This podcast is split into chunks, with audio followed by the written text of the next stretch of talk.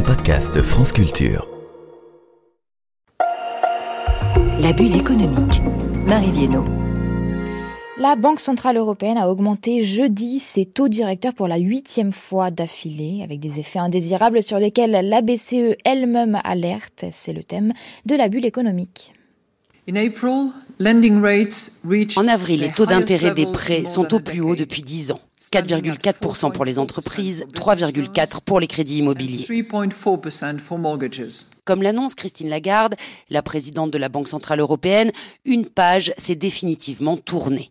Celle de l'argent quasi gratuit, de l'argent que l'on emprunte pour rien. Que cela remonte aussi vite, c'est douloureux, mais c'est le but recherché par la Banque Centrale Européenne qui cherche à réduire les crédits que font les banques aux entreprises et aux ménages dans l'espoir de limiter leur consommation, leur activité et in fine les prix de ce qu'ils désirent acquérir. Le problème, c'est que si la hausse des taux d'intérêt pour tous les prêts est immédiate, la baisse des prix qu'elle est censée provoquer ne l'est pas. C'est notamment le cas dans l'immobilier.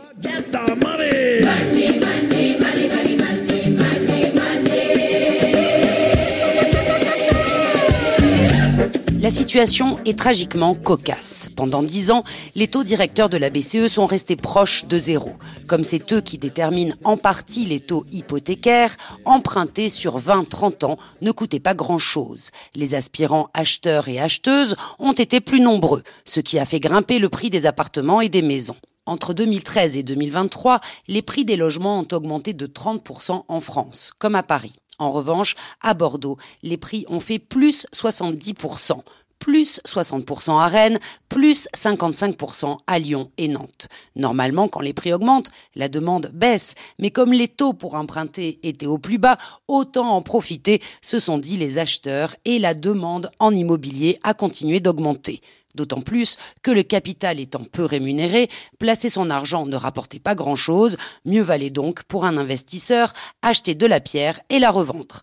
Les prix de l'immobilier sont en plus très peu pris en compte dans le calcul de l'inflation, alors malgré leur hausse, la BCE n'arrivait pas à atteindre les 2% d'inflation prévus dans son mandat. Autrement dit, sa politique de taux bas a bien eu des effets, créer une bulle immobilière et accroître les inégalités de patrimoine, mais ce n'étaient pas les effets recherchés. Et si l'inflation a bondi ensuite, c'est pour des raisons indépendantes de son action. Aujourd'hui, qu'elle cherche à la juguler en augmentant les taux, sa potion produit à nouveau des effets indésirables que la BCE désigne très clairement dans son dernier rapport sur la stabilité financière. Le premier, c'est pour les ménages qui ont emprunté à taux variable et dont les mensualités augmentent. Cela concerne surtout la Grèce, le Portugal, l'Italie et l'Espagne, moins la France où l'on emprunte surtout à taux fixe.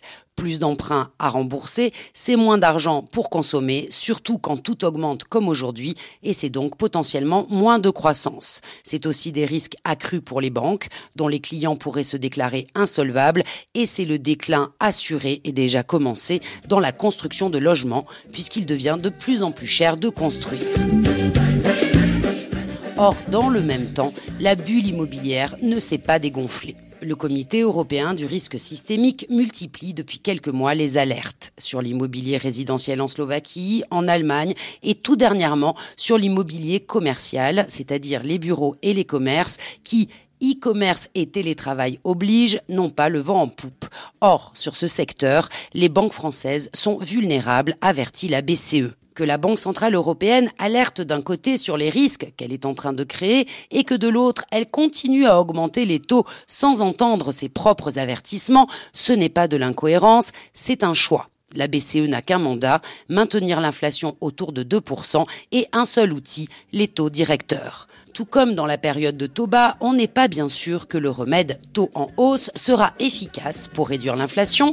Ça, la BCE ne peut pas le dire, mais en tout cas, on ne pourra pas dire demain qu'elle n'avait pas prévenu qu'elle semait elle-même les germes de l'instabilité financière.